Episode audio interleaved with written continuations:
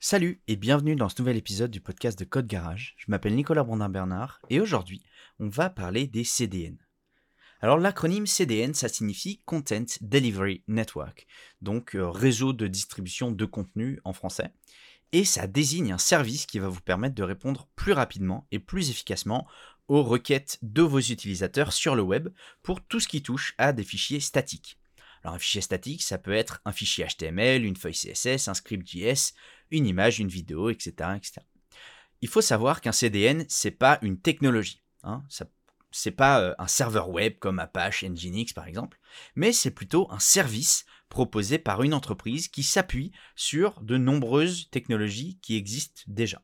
Et donc, tous les services de CDN ne se valent pas et ne proposent pas toujours les mêmes fonctionnalités. Mais dans cet épisode, on va se concentrer sur les possibilités offertes par la majorité des services existants et comprendre leur fonctionnement dans leur globalité. Alors pour comprendre l'intérêt d'un CDN, on va utiliser l'analogie d'un fast-food fictif, qu'on va appeler euh, Super Burger par exemple, qui est un énorme succès aux États-Unis et qui débarque en France avec son premier restaurant à Paris. Alors, vous l'aurez compris, hein, ce restaurant, c'est votre serveur web. Et les burgers qu'il prépare, eh ben, ce sont les pages et les ressources statiques de votre site. Le fait qu'il n'y ait qu'un seul restaurant dans toute la France et qu'il soit si populaire, eh ben, ça pose deux problèmes. Les gens qui habitent à Marseille et qui sont tellement accros parce qu'ils adorent ce fast-food, eh ben, ils font 8 heures de route juste pour un burger. Et en plus, le restaurant est bondé, on peut attendre jusqu'à 4 heures, ne même pas avoir de place pour s'asseoir et parfois repartir même sans rien parce qu'il y a une pénurie d'ingrédients dans les cuisines. Et ça, ça a deux vraies conséquences.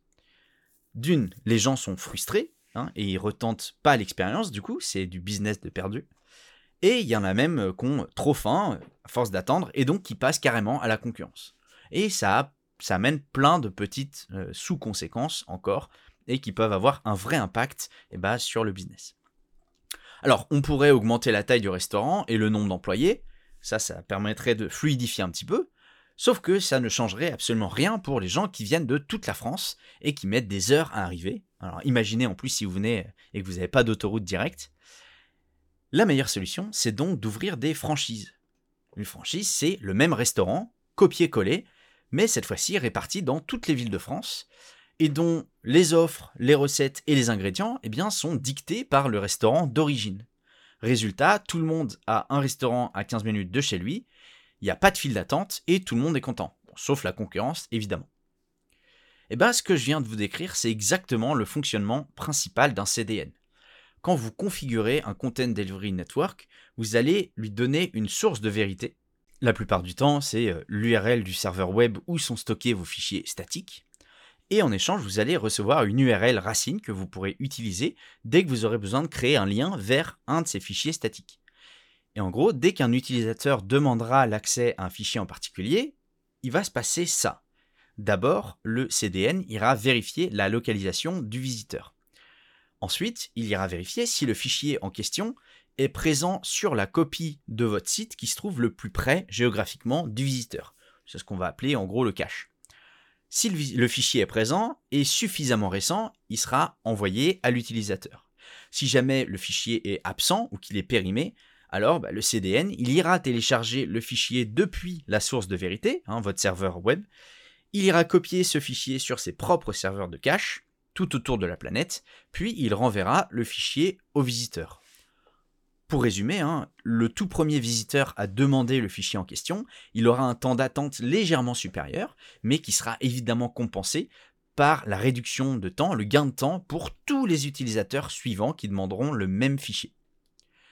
Alors, comme je le disais en préambule, tous les CDN ne se valent pas. Euh, en gros, la grosse chose différenciante, c'est le nombre de localisations. Hein. Plus ils possèdent de localisations réparties dans le monde, plus le temps de latence à chaque requête est courte. Alors pour donner deux exemples, euh, Cloudflare, euh, qui est un des leaders, est présent dans 193 localisations, qui sont réparties dans plus de 90 pays. Et CloudFront, lui, possède 90 points de présence dans 47 pays. Alors, si on résume, un CDN, c'est une agrégation de plusieurs services.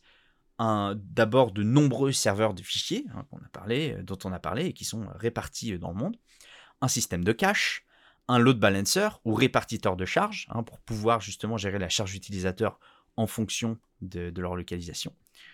La gestion des certificats SSL, ça c'est juste quelque chose qui est pratique parce que bah, évidemment, il nous donne une URL, il faut que cette URL derrière, euh, on y accède en HTTPS. Et il y a souvent une couche de sécurité réseau, par exemple, pour éviter les attaques DDoS. Concrètement, pour votre serveur web, ça veut dire moins de requêtes, moins de charges, moins de latence et plus de disponibilité pour les utilisateurs, et donc la possibilité aussi d'augmenter votre nombre d'utilisateurs de manière beaucoup plus optimale. Alors, j'ai déjà cité les deux plus gros CDN existants, Cloudflare et CloudFront, mais si jamais vous voulez tester une alternative française, OVH propose un service de CDN euh, disponible dans 140 localisations, donc je vous invite à aller tester. Euh, je vous mettrai le lien du service directement dans les notes de l'épisode. J'espère que cet épisode vous aura été utile, que vous aurez appris quelque chose et que vous en saurez un petit peu plus sur les CDN. Moi, je vous donne rendez-vous la semaine prochaine pour un prochain épisode du podcast ou directement sur code-garage.fr pour retrouver tous nos articles de blog, nos podcasts, mais évidemment toutes nos formations. Là, on vient de sortir une formation sur le SEO, hein, le référencement naturel. Bon, avec Code Garage, on fait quasiment plus de 200 000 visiteurs par an uniquement grâce à notre référencement naturel. Donc, on s'est dit qu'on était plutôt légitime à vous faire une formation et à vous donner tous les conseils et les bonnes pratiques pour pouvoir faire la même chose chez vous. Et donc, bah, ce, cette formation, elle est disponible juste avec un seul abonnement, 19,99€ par mois. Euh, et vous avez accès à toutes les formations de la plateforme, avec l'accès aux quiz, aux projets et aux certificats de validation qui sont présents sur votre profil public. Donc, si jamais vous cherchez un nouveau poste, une alternance, un stage, peu importe, et que vous avez besoin d'un petit peu euh, euh, mettre en avant votre profil, et bah, le profil public de Code Garage, vous allez pouvoir afficher tout ce que vous savez, toutes vos compétences et vos certificats de validation. Je vous donne rendez-vous la semaine prochaine pour un prochain épisode du podcast. Salut